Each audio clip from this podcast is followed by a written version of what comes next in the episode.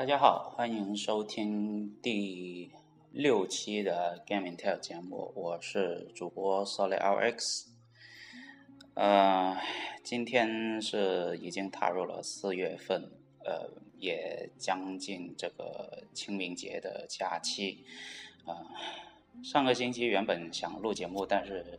呃，因为其实其实那个时候主题还没有想好，所以呢就。又延了一个星期啊！现在呢，呃，终于找到了一个，呃，还是可以值得一值得一说的话题啊。那么，呃，先回顾一下，那呃，就是前两天，也就是四月一号的愚人节啊，这个愚人节的新闻还真的有点多啊。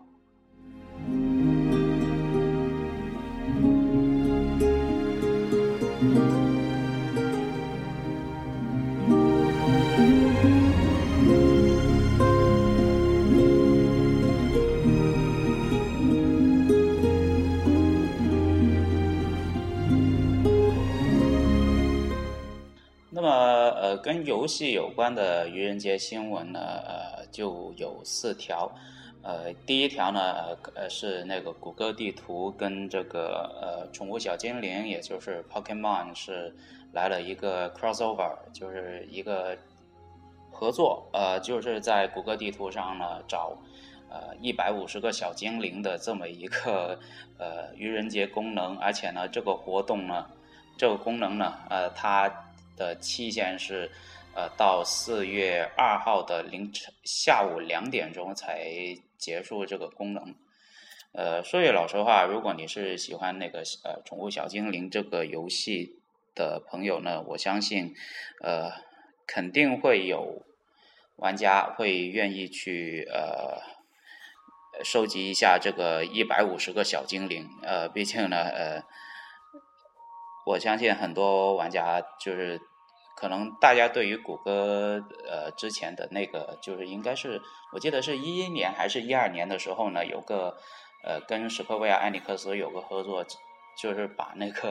呃八位八位像素地图呢是直接搬到了谷歌地图上面去。当时呢很多，而且呢呃当时他那个片子呢还还是用这个任天堂的那个。红白机，也就是 Family Computer 呢，他们呃做了一个非常非常有趣的一个愚人节的玩笑。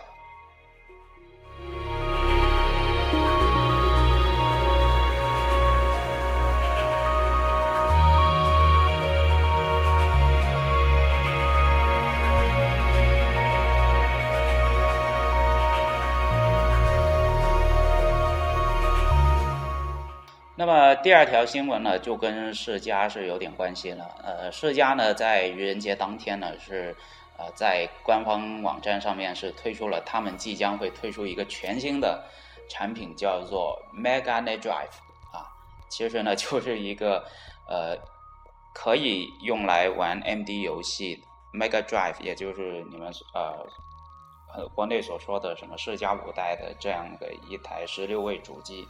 啊，你可以搬到这个呃，以一个眼镜的设备的形式呢，呃，带给玩家一个前所未有的体验。呃，大家知道最近一段时间，呃，像索尼也推出了自己的 VR 设备啊，还有甚至像 Facebook 收购的那一家叫 Oculus Rift，他们推出的这个 VR 设备，而。这个世家的这个 Megane Drive 呢，Megane 其实在日文当中的意思呢，就是眼镜或者是眼睛啊。呃，如果大家不不太清楚的话呢，可以去找找那个中二病也要谈恋爱第一季的那那个第一集那那里啊。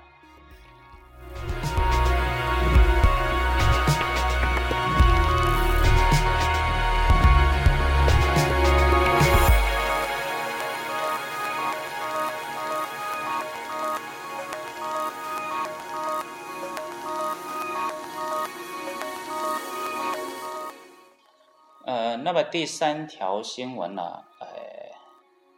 我记得好像是啊，对，Titanfall，呃，Titanfall 呢这一次的愚人节玩笑就真的有点当真了，因为他们是啊将会推出首个 DLC 啊，是首个所谓的皮肤 DLC，就是把这个变大家非常熟悉的变形金刚啊，擎天柱大哥 Occupy。把它搬到这个 Titanfall 里面，然后以呃 Titanfall 的这个皮呃额外的皮肤呢呃来呃给玩家提供提供一个可购买的选项，然后呢你购买这个呃擎天柱大哥之后呢，他还附赠一个近战近战的大斧武器，这个应该是在动画当中呃会呃出现的这么一个近战武器，而且呢它的武器也非常非常的牛逼啊。另外呢，啊，而且它还可以变形变成车的模型。当然了，这个预告片仅仅只有那么一分一分钟，而且也是一个愚人节的玩笑。当时很多人都以为啊，呃，觉得这个应该可能是真的。不过呢，呃，愚人节终归是愚人节啊，开个玩笑。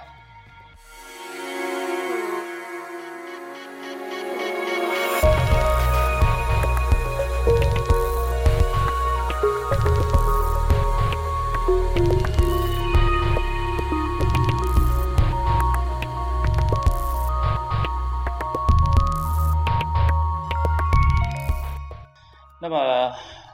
至于第四个新闻，好像，哎呀，我还真想不起来。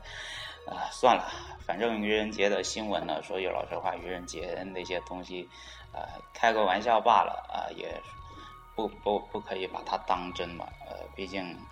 当然了啊，四月一号愚人节这个东西呢，娱乐一下自己可以，呃，千万不要呃欺骗广大的这个。呃，玩家们的那个幼小的心灵啊。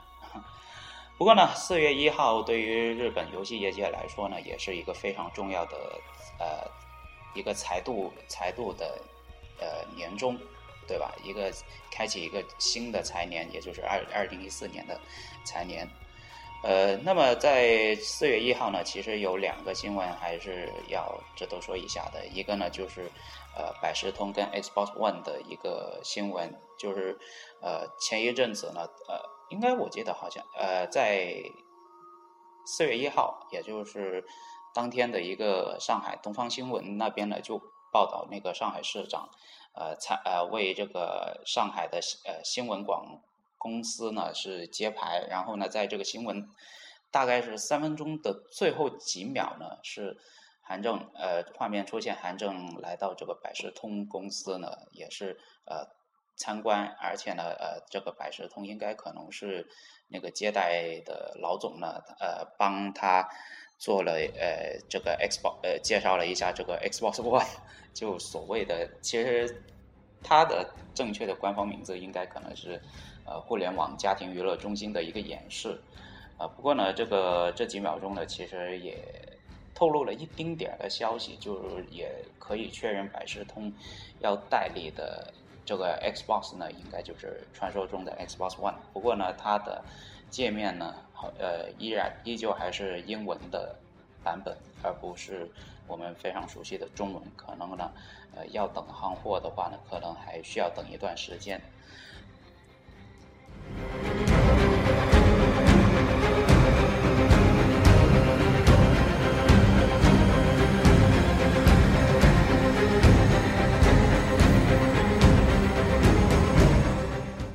那么，至于另外一条新闻呢，可能就呃，大家很期盼索尼能够呃重返这个中呃国内市场，呃，带着这个 PlayStation 重返呃这个他呃让他们。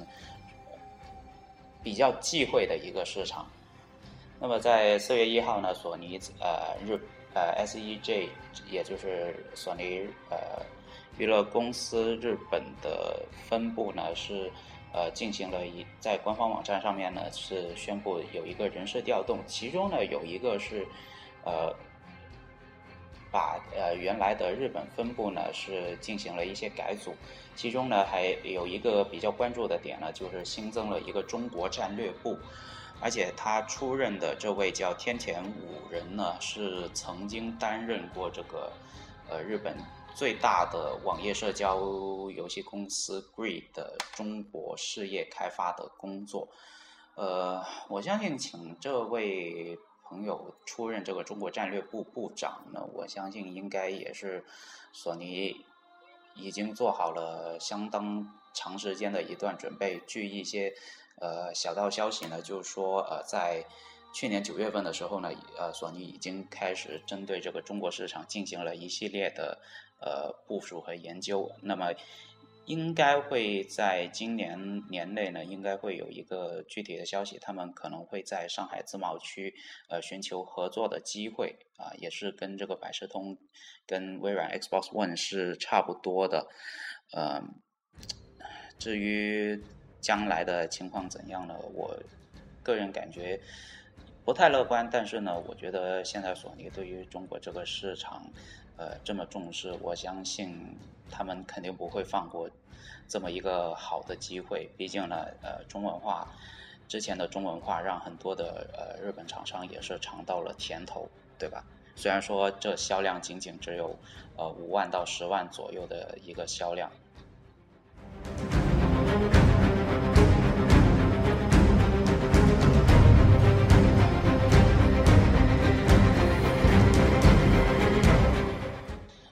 那么呢，呃，说完新闻呢，那么我们进入今天的一个主话题。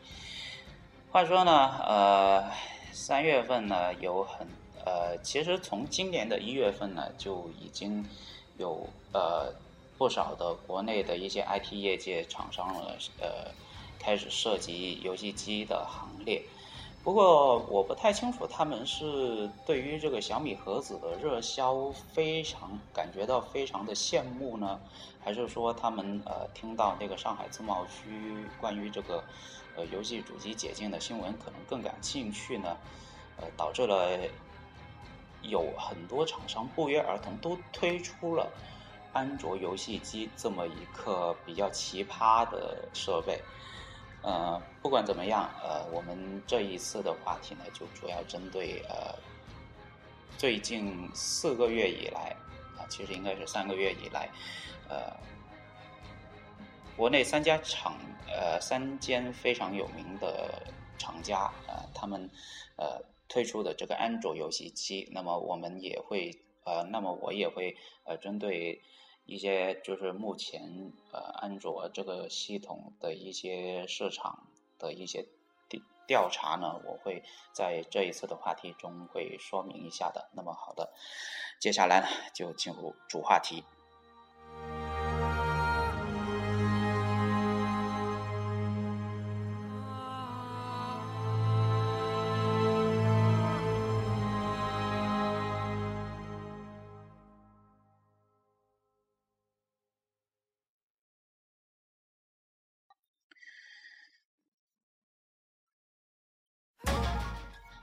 那么，话说这个，从今年一月份，华为公司呢是公布了他们自己的这个呃创主机啊，也是标榜着就是说，呃，他们有着非常强劲的性能，呃，像搭配什么呃高通芯片，然后甚至呃有什么 NVIDIA Target 呃这些处理器，然后呢加什么内存啊之类的，然后呢就是。安卓游戏机的很大，呃，很多的外形呢，基本上就是一个呃盒子，也有一个安装主机的一些呃硬件系统，然后呢再搭配一个手柄，啊，蓝牙无线手柄，嗯，那么说这个创主机呢，呃，在今年一月份呃公布以来呢，呃，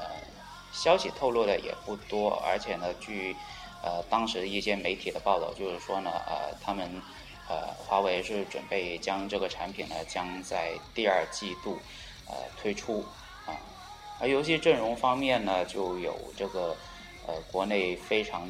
呃，多的一些游戏工作室都对这个主机，呃，非常感兴趣，呃，其中包括了像这个，呃，完美时，呃，完美时空，他们有一些。旗下的一些可能应该是手游级别的游戏就搬搬上去，比方说像什么，呃，冰火破坏神 好像是这么叫的，呃，还有其他的一些小厂商，比方说像一些呃小游戏《坦克计划》，呃，而而且还有大家熟悉的《雨雨雪蜃楼》，应该是《蜃楼雨雪前传》，都会在这个主机上是呃作为首发阵容。呃，具体呃其他的游戏还有多少游戏会在这个创主机上公布呢？就不得而知啊，因为现在也并。因为到现在为止呢，呃，华为这方面一直都对这个东西呢是比较遮遮掩掩啊。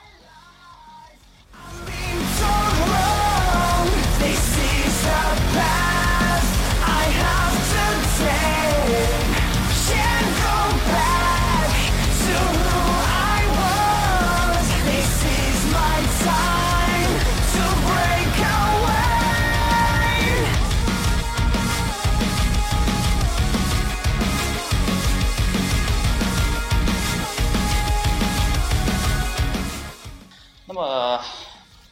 第二台的主机呢是也是呃今年也是上个月的时间呢是呃中兴呃通讯公司跟这个上海非常有名的第九城市呃网络游戏公司是合作呃推出一款叫 ZTE 九 Funbox 的叫饭盒的这么一台呃游戏主机，不过呢它的宣传方面是做的非常的模棱两可。一方面呢，他想呃占据客厅，是吸引一些就是呃不太爱玩游戏的人，他会提供一些呃非常强大的视频资源服务。另外一方面，针对玩家呢，他会推出一些游戏。不过呢，在呃这个发布会当媒体透露的一些情况呢，他说游戏。有可能会是跟盛大和那个 E A 公司呢会有一个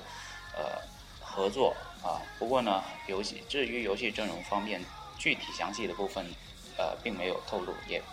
并没有呃只是做了一些非常表面的一些东西就宣布一下配置啊，然后还是有一个游戏手柄之类的，然后呢就没有然后了。不过值得一提的是呢，Z 呃中兴跟第九城市也是。呃，联手组建了一个叫 ZTE 九的公司啊，呃，我在他们的官方网站上看到他们呃对这个宣传还是做的还还挺好的，不过呢，呃，价格方面呢也是第一时间公布出来是六九九，呃，六九九的价格它其中应该是包含了呃四百。应该是四百多的主机加上一百多的呃手柄，而且呢，它在官方网站宣传上宣传上面呢，还有一个呃遥控器，呃蓝牙遥控器，应该可能会是呃随着这台主机赠送，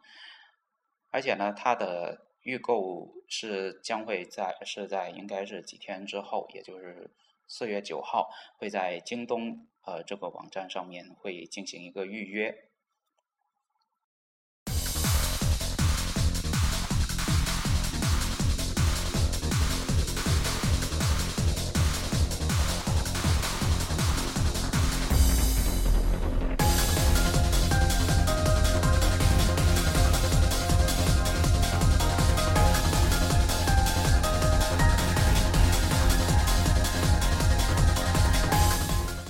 至于第三台的安卓主机呢，则是呃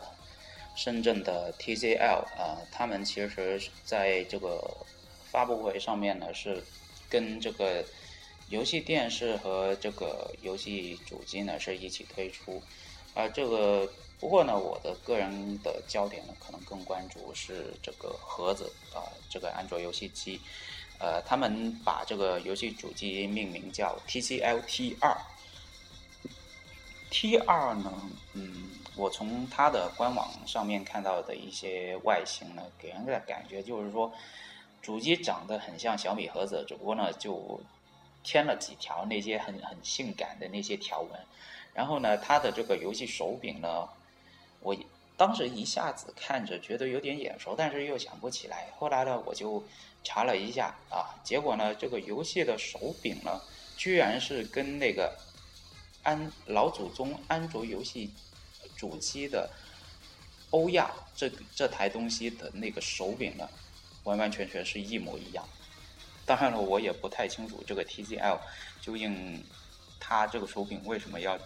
这么设计，是不是跟这个欧亚那边是打通了这个关系？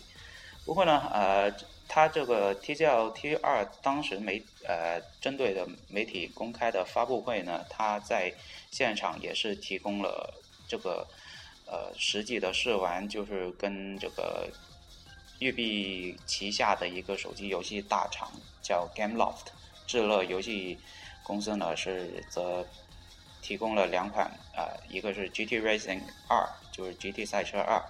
另外一个是呃 Modern Combat Four，也就是呃大家经常在手机上应一定会看到的这个现代战争四。嗯，怎么说呢？呃，T 二的发布会给人的感觉就是说我实打实就是为了就就是为了宣传我的产品。啊，而且呢，我也找了非常强大的，呃，一些比较牛，呃，有制作手机游戏经验的，呃，开发商来，呃，为我的这个主机保驾护航，呃，我觉得这一点呢，相相对来而言呢，TCL 的这个反而它的这个宣传攻势呢，可能，呃，比我之前介绍的这两位呢，可能会更加大一点，而且呢，这台主机同样也是在四月份，呃，会。呃，在呃，在京东呃会进行一个预购，具体的售价方面呢还暂时没有公布。那么，刚才这国产的三台主机都已经介绍完了，我相信，可能大家心里都有个疑问：为什么国产，为什么这些国产的 IT 厂商会这么愿意花呃？这么多的呃资源去推这么一一台小小的游戏主机呢，而且是安卓的平台系统的，所以呢这一点我相信对于呃很多的玩家都会有这样的一个疑虑。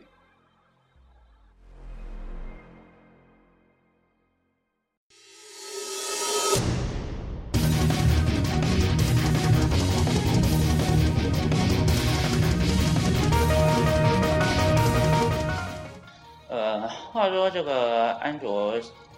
安卓游戏机呢，呃，我觉得就本身而言呢，首先第一个，呃，安卓系统呢本身是一个开源的系统，毕竟你你像看到现在很受欢迎的小米盒子，还有乐视盒子，他们都是基于安卓，呃，这么安卓系统来开发的，来自行设计的一个 UI。一方面呢，呃，它虽然说，呃。国家广电总局对于这个盒子盒子这个东西呢，一般都是明令禁止，因为呢，你本身这个盒子这个东西呢，会呃对于它这个不好管理，而且呢又形成这个呃对这个所谓的国企啊会有一个竞争，所以呢，呃，早在二零零四年的时候呢，当时盛大想推的这个盛大盒子呢就。因为这个广电总局的政策呢，胎死腹中，而到现在如今，这个所谓现在电视的，大家大家对于电视的这个热情已经基本上是下降的越来越快。现在很多呃很多人有各自的娱乐方式，比方说像一台电脑，甚至是一个平板，甚至一个手机，我都可以找我自己的乐趣。嗯，而安。现在对于，不过呢，对于呃很多人民的呃的需求呢，可能大家会更愿意说，我关注这个大屏，对吧？大屏呃大屏幕的电视，我希望能够看我自己想看的东西。于是乎呢，啊，安卓盒子呢就这么应运而生了。而且呢，最重要一点是，安卓的系统呢，对于很多买安卓手机的朋友。肯定有一样东西会大家必须要学会去做的，那就是刷系统。不过呢，对于安卓盒子来说呢，刷系统其实就是把一些呃平常的一些安卓应用安装到这个安卓盒子里面。毕竟呢，安卓盒子里面是有这个应该是有内存呃内存还有这个。机身的一些一些呃储存设备，呃，比方说像那个小米盒子，我记得应该好像有呃两三个 G 的这个机身机身这个存储设备。不过呢，嗯，我个人觉得，其实其实大家对于呃这个安卓盒子，它本身原本的原制的系统呢，也就是它的规定呢，就是说它要安装一个。中国互联网电视的这么一个系统，然后呢，肯定大家都知道的中国互联网电视系统，其实其实这个是是国家规定是每个发售的这些所谓的盒子电视设备呢，都是必须要进行安装的这么一个东西啊，然后呢，再加上自己设计的一些 UI，当然了，其实对于这个第三方应用来说呢，他们其实也不怎么管，对吧？你就像，呃，乐视这样的应用，乐视盒子，它自己本身也有这个电视应用啊。不过呢，呃，相对而言呢，乐视盒子它可能会做的比较专业一点，它它是支持这个会员会员付费，会员你给了钱之后呢，它可以给你提供一年可以提供呃多少个免费高清超高清的这个蓝光电影之类的啊。不过呢，回归到本质上来说啊，当然刚才我也有点说远了。安卓游戏机其实它本身最基本的功能呢，其实并不是游戏，而是呢它的这个视频服务。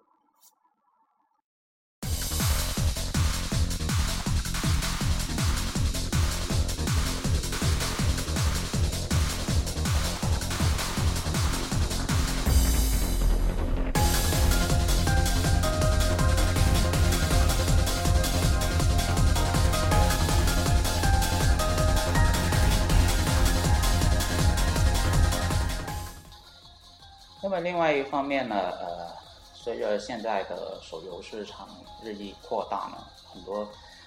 平常大家都知道，呃，玩玩手机，手机那些游戏啊，从最初像 iOS 的《无尽之刃》，然后现在发展到像什么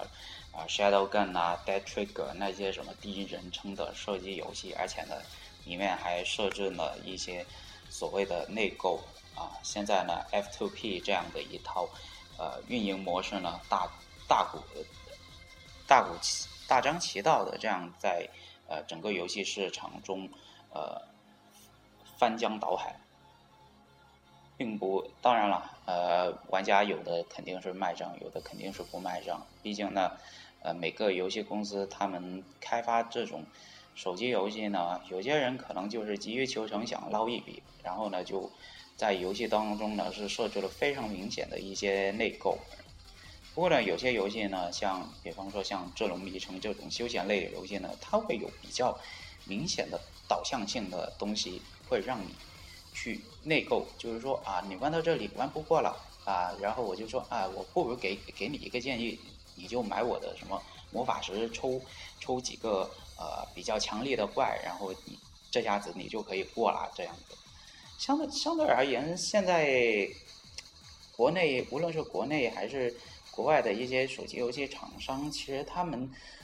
做到这种导向性的内购的这一点的系统设计方面呢，是比较缺乏。基本上呢，很多的游戏明摆着是免费的，但是呢，它会你一下载一进去。就有种受上当受骗的感觉，甚至呢，你拿起手玩上两分钟，你就会立刻把这个游戏删掉，因为它的内购实在是太强势了。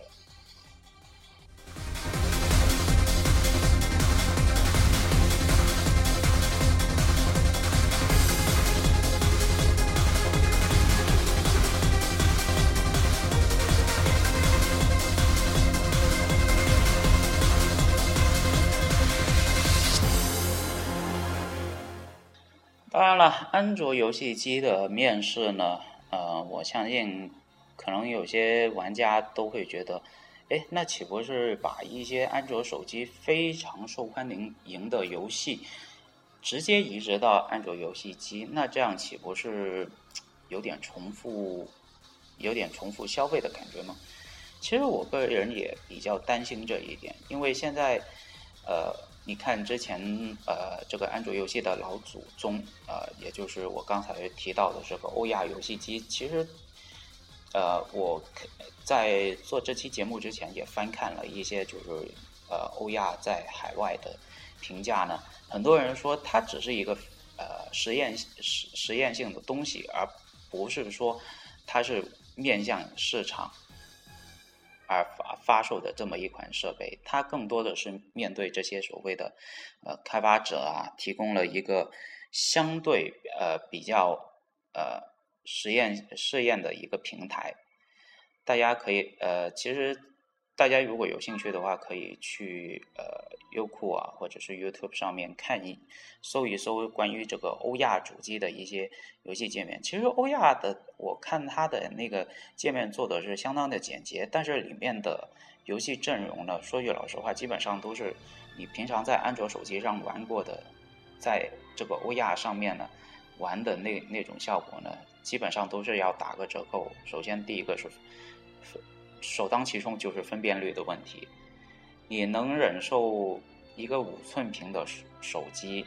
然后放到这个欧亚这个像安卓游戏机的那种平台上面呢？它就会变成那种，呃，像以前 CRT 电视，应该大概是十几寸那种屏幕的那个分辨率的感觉，感觉感觉你玩起来真的是相当相当的辛苦，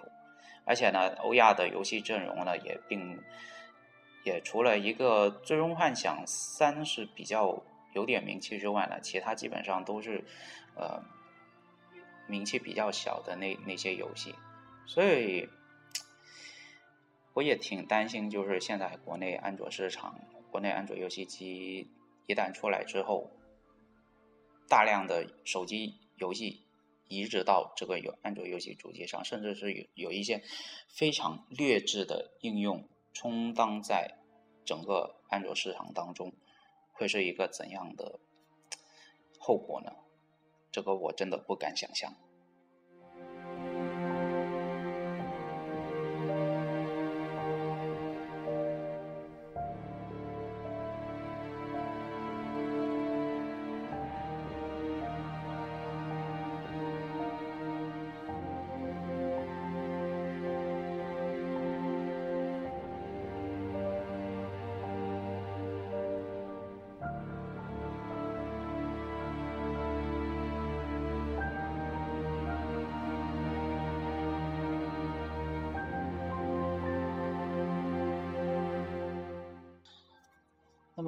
说了我对于这个安卓游戏机的一些小小的看法之后呢，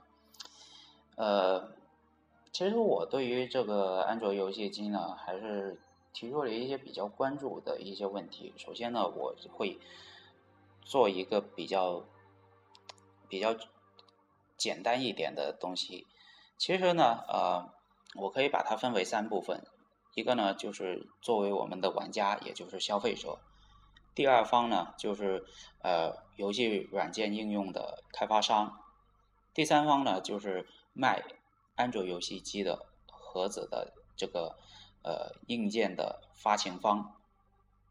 这三这三者呢，是构成了这个安卓游戏安卓游戏机市场的一个彼此之间是互联的关系。首先呢，啊，我会从呃游戏机的这个发行方说起。话说呢，游戏机发行发行方呢，我个人关注的一点呢，关注有两点。第一点呢，就是它的售后服务；第二点呢，就是关于它的这个呃市场的营销模式。首先呢，呃，先从市场营销模式开始说起。话说，呃，像 ZT 九 FunBox 和那个呃 TCL TR 他们都不约而同选择了京东这个呃电子商务平台啊，去进行一个所谓的预购。不过呢，我个人对于京东这个网站呢，一直都存在不太好的、不太友好的感觉，因为呃前两天呢，我是呃在网上关注了一下这个诺基亚。就是那个诺基亚第一台安卓手机，就是 Nokia X，呃，在京东是进行了一个所谓的抢购，结果呢，在呃整点开始不到两秒，全部就卖完了。然后呢，再到下一下个星下周，然后呢，同一时间开卖，结果呢，又不到两秒钟，全部都卖光了。这说句老实话，如果万一我们等到 TGLTR 或者是这个 ZTE Funbox 预购，然后再到下一个阶段抢购，抢购完之后又是销售一空，基本上呢，我可以预见这个结果。我不太，我我其实也搞不清楚为什么 TCL 为什么不自己去推啊，去自己去像一些呃国企的一些呃超市，比方说像呃万家啊这些东西去推这个产品，或者是苏宁啊，你也可以推这个东西，为什么偏偏要选京东这个东西呢？难道说他们的产能不足吗？产能不足就是就是可以推卸的理由吗？这我也我也搞不懂。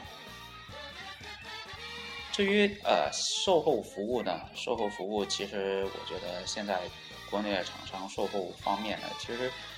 相比起来呢，呃售后基本上都是敷衍了事，基本上要么就是帮你换一个新的，或者说啊你啊修修一个呢就要要个钱之类的。售后服务其实说说说白的，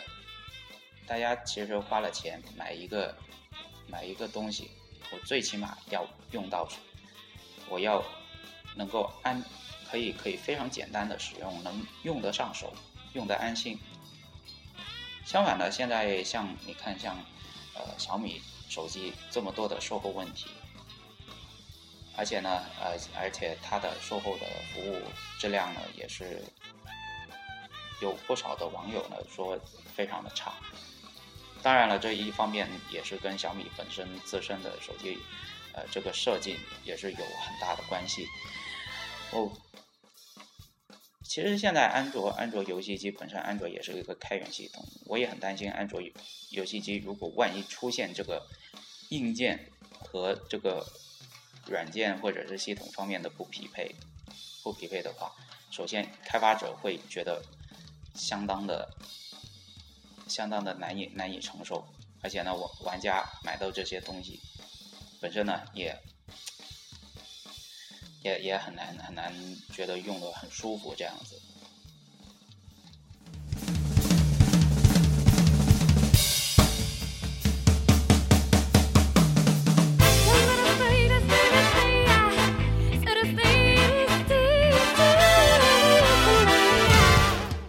那么作为软件开发呃开发的一方呢，呃，他他们肯定是呃会比较关注就是消费者的这个对于这个哪些游戏类型他们是比较喜欢的。对于硬件呃对于硬件的这个发行方呢，他们也要做那个沟通，毕竟呢，你看像现在呃海外的一些像 PlayStation 啊、Xbox One，他们其实。第三方跟第一呃这个游戏主机的发行方呢，都是要做一个长期的沟通。如果遇到有一些技术上的问题呢，他们呃第一方呢会能帮到他们的，都会尽量去帮。相比起来呢，大家都知道，国内的游戏环境基本上就是主要都是靠软件厂商单打独斗，自己去解决问题。而且呢，他们很多时候就是。他们不会怪这个硬件或者系统 UI 做的不好，他们最多也只只能说啊，那这个系统不行的话，我我就只能把这个游戏做好就行了，我不用去呃，我搞测试出 bug 这这些的，我基本上可能有些工作是不会做，但是有些工作是肯定会做，毕竟呢，他们游戏肯定第一第一方面就是我做游戏就是为了。我能回本，我能回到我这个开发成本，我付出我值得就够了。那当然，对于对于这个游戏类型来说呢，其实呃，我看过有个关于这个手游的一些用户行为特征的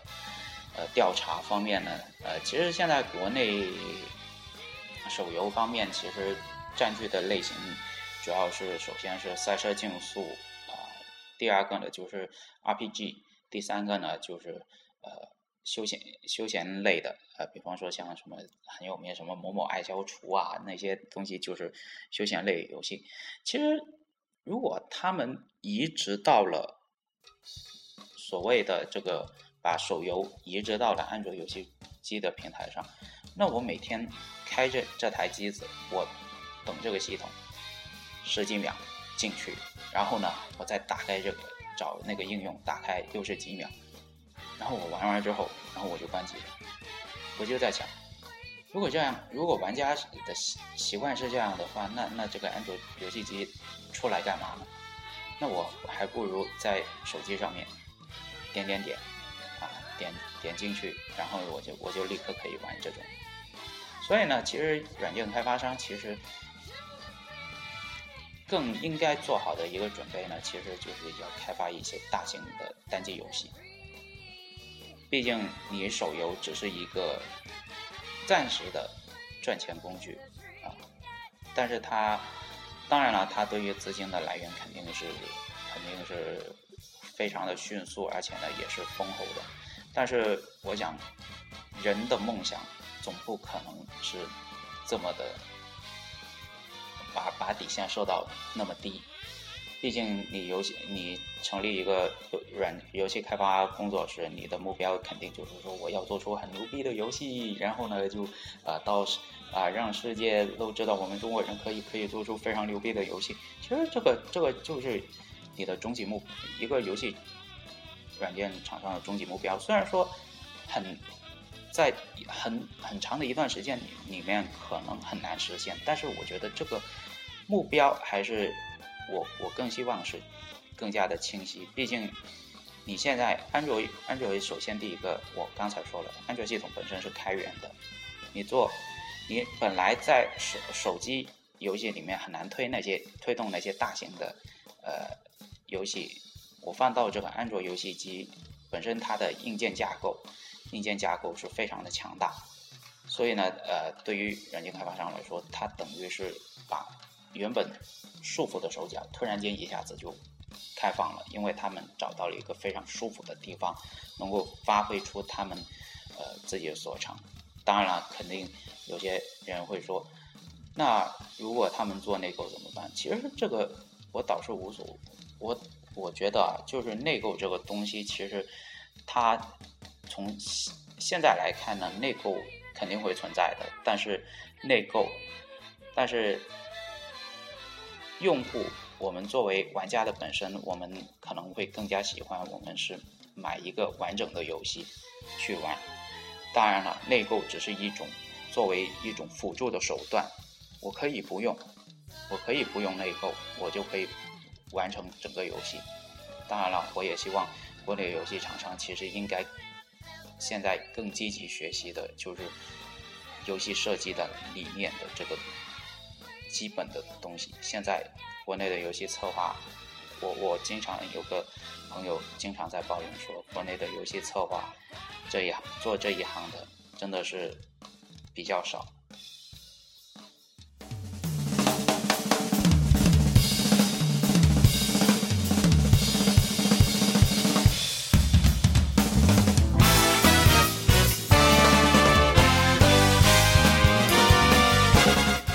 那么作为玩家，呃，一方面肯定，当然了，他们肯定想要玩好的游戏，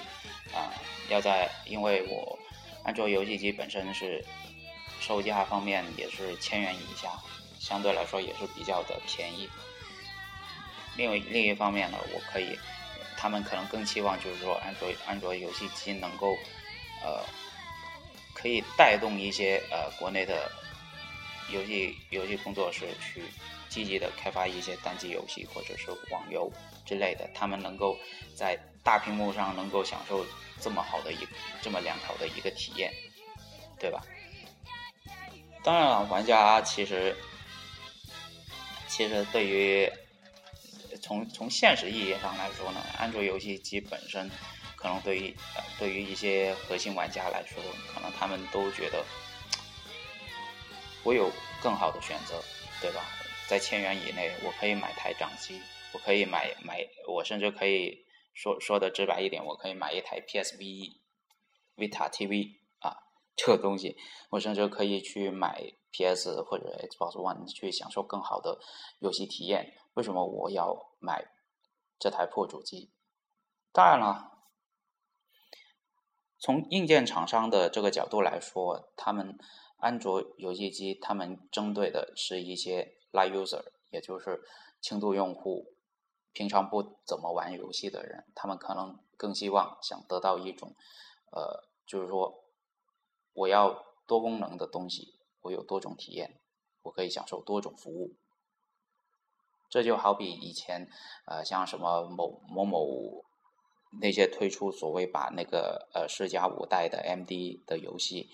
呃装进一个 VCD 的播放机里面，然后你就可以在街上呃我官方推出的手柄，然后你就可以玩呃所谓的呃那些什么游戏呃 VCD 游戏机之类的。其实安卓安卓游戏机现在这种这套销售模式，其实也跟这个东西呢基本上是非常的类似。当然了，视频服务肯定是重点。不过呢，对于消费者来说，我只要把它 roll 掉、安装就可以了。当然了，我刚就我刚才说的这三方里面呢，肯定会衍生出一些呃比较不平衡的问题。首先，第一个就是刚才我说的那个呃安装应用 roll 了之后，大量的免费应用可以让消费者。狂下，狂下载，然后基本上是免费的。其实，这对于开发商来说，肯定他获得的利益肯定是几乎没有，他们只能做内购。然后呢，呃，对于消费者来说，他们可能会选择一些功能更加完善或者是配置更高的那些所谓的呃安卓游戏机，或者是安卓盒子，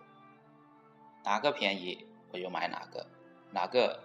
呃物优价廉的，我就买哪个。所以呢，厂商肯定会想方设法，不停的推陈出新，然后推硬件。这个呢，也是非常担心的一点，营销模式的混乱。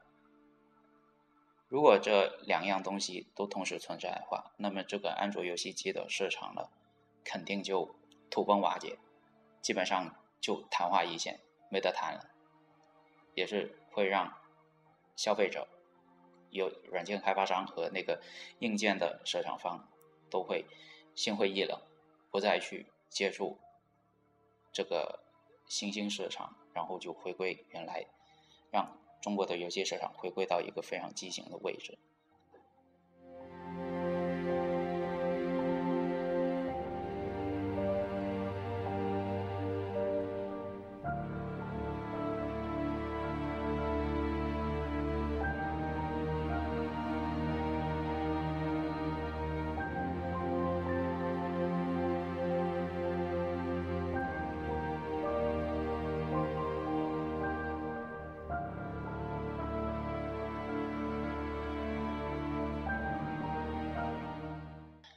当然了，呃，安卓游戏机其实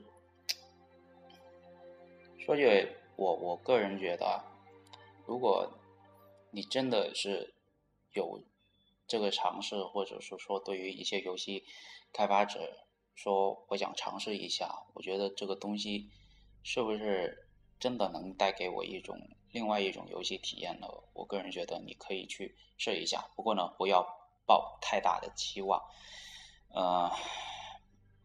毕竟呢，像我有个做手机游戏的游戏策划的朋友，他就对这个安卓游戏机是抱着非常大的一个期望。呃，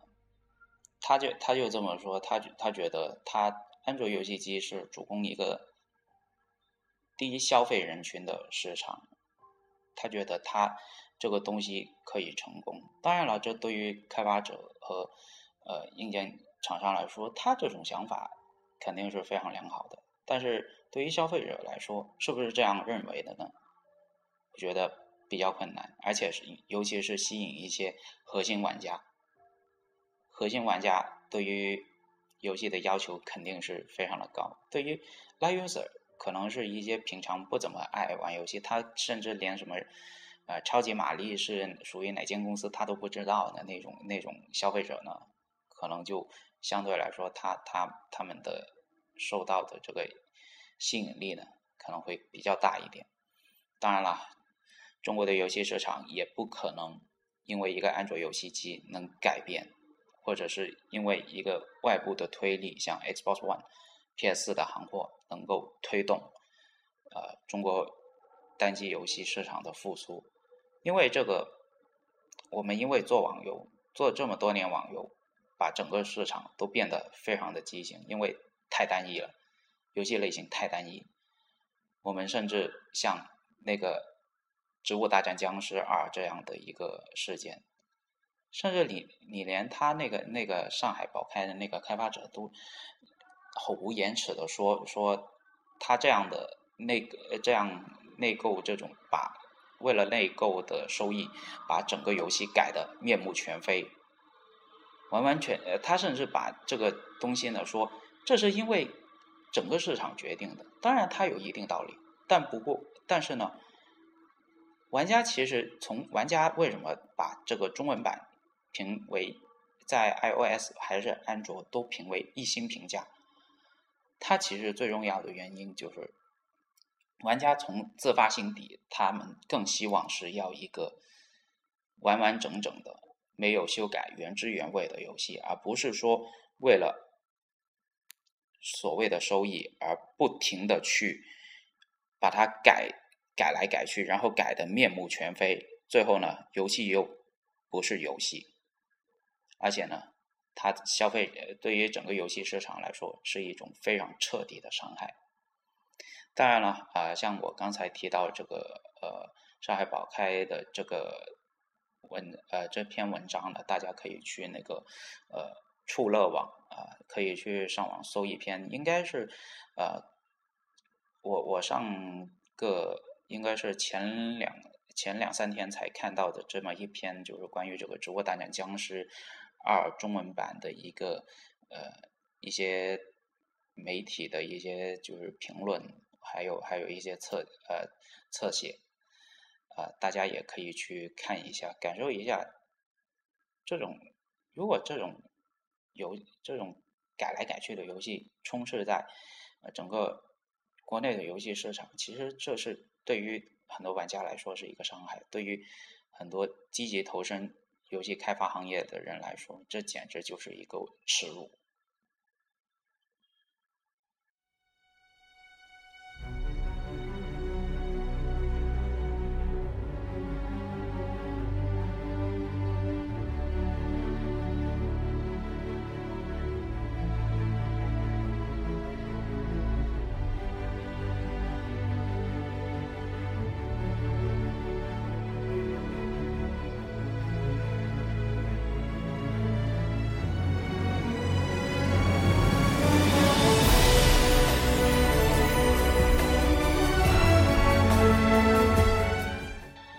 那么，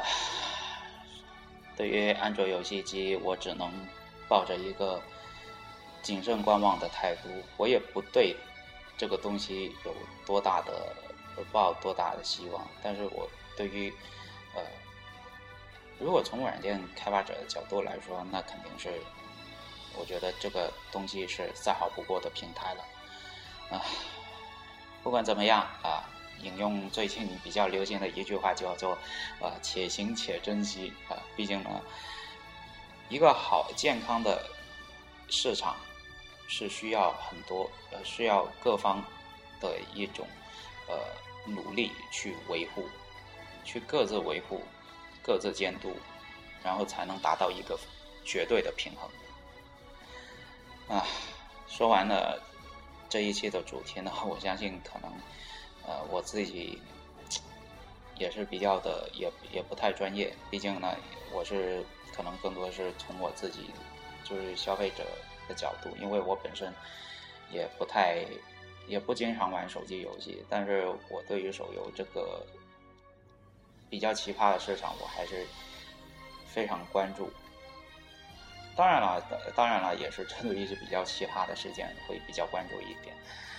啊。那么这一期的节目呢，其实到这里也就差不多了啊。嗯，那么如果大家对我 Game Intel 有什么呃节目有什么样的意见或者建议的朋友，欢迎来到这个呃 Game Intel 的官方微博啊。我说一下，在新浪微博上搜索 G A M E I N T E L，你在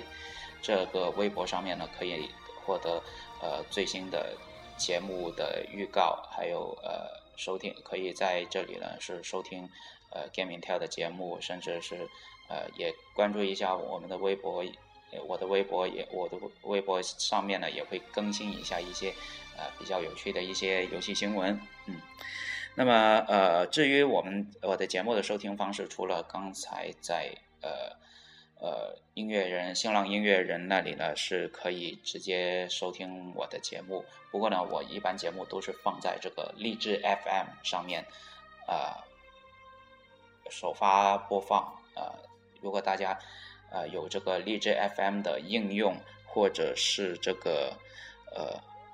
荔枝呃上这个呃三个 W 点荔枝到 FM 上面呢呃就可以呃收听呃然后再搜索这个呃 Game Intel 呃就可以找到那个节目呃下而且可以进行下载并且是收听。好的，那么呃本期节目呢就到这里了。那么祝大家这个清明小假期呃。祭祖啊，当然是必须的，但呃，不过呢，啊，休息呢也是，呃，休息放松也是必要的一个生活方式，对吧？好的，那么这一期的节目呢到这里就结束了。如果就这一期节目有一些我说的不太好、不太正确或者是不太好听的，也欢迎大家多多提意见，对吧？毕竟。